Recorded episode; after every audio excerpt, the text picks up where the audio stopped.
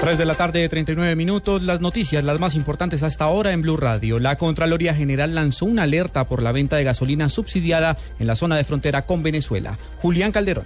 Juan Camilo, el Contralor General Edgardo Maya Villazón, reveló que la Contraloría tiene serios indicios de que los combustibles subsidiados que se destinan para su distribución en zonas como norte de Santander, Aralcuba y Guajira podrían terminar comercializándose al interior del país donde los precios son más altos. De acuerdo con el gobierno, para estos departamentos se ha destinado un cupo superior a 13 millones de galones al mes, que van con un subsidio de 2.100 pesos. Esta sería la diferencia que los contrabandistas podrían ganar si logran vender estos combustibles en otras regiones. Por eso, la Contraloría es un llamado a pobladores y a los agentes de la cadena de combustibles, así como para las autoridades, para que estén atentos y eviten que se presenten irregularidades. Las multas para las estaciones que sean descubiertas en este tipo de actividades van desde los 10 hasta los 2.000 salarios mínimos mensuales vigentes y puede llegar incluso hasta la cancelación de la autorización de funcionamiento de forma permanente.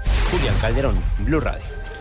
El presidente Juan Manuel Santos sostuvo una conversación con el nuevo primer ministro de Canadá, Justin Trudeau, donde se acordaron fortalecer y profundizar las relaciones bilaterales. Migración Colombia confirmó que son más de 2.200 los extranjeros habilitados para votar en todo el territorio nacional durante las próximas elecciones del próximo domingo para las autoridades locales y territoriales. Además informó que la Registraduría Nacional ya ha sido reportada de que cerca de 960 extranjeros no cumplían con los requisitos exigidos y por lo tanto no podrán ejercer su derecho al voto. En Bogotá se presentó un accidente en la calle 26 con carrera 69A. Un vehículo particular que se desplazaba por la calzada mixta sentido occidente-oriente chocó contra el separador del carril exclusivo de Transmilenio, causando el choque adicional de dos articulados y dos pasajeros resultaron heridos con politraumatismos.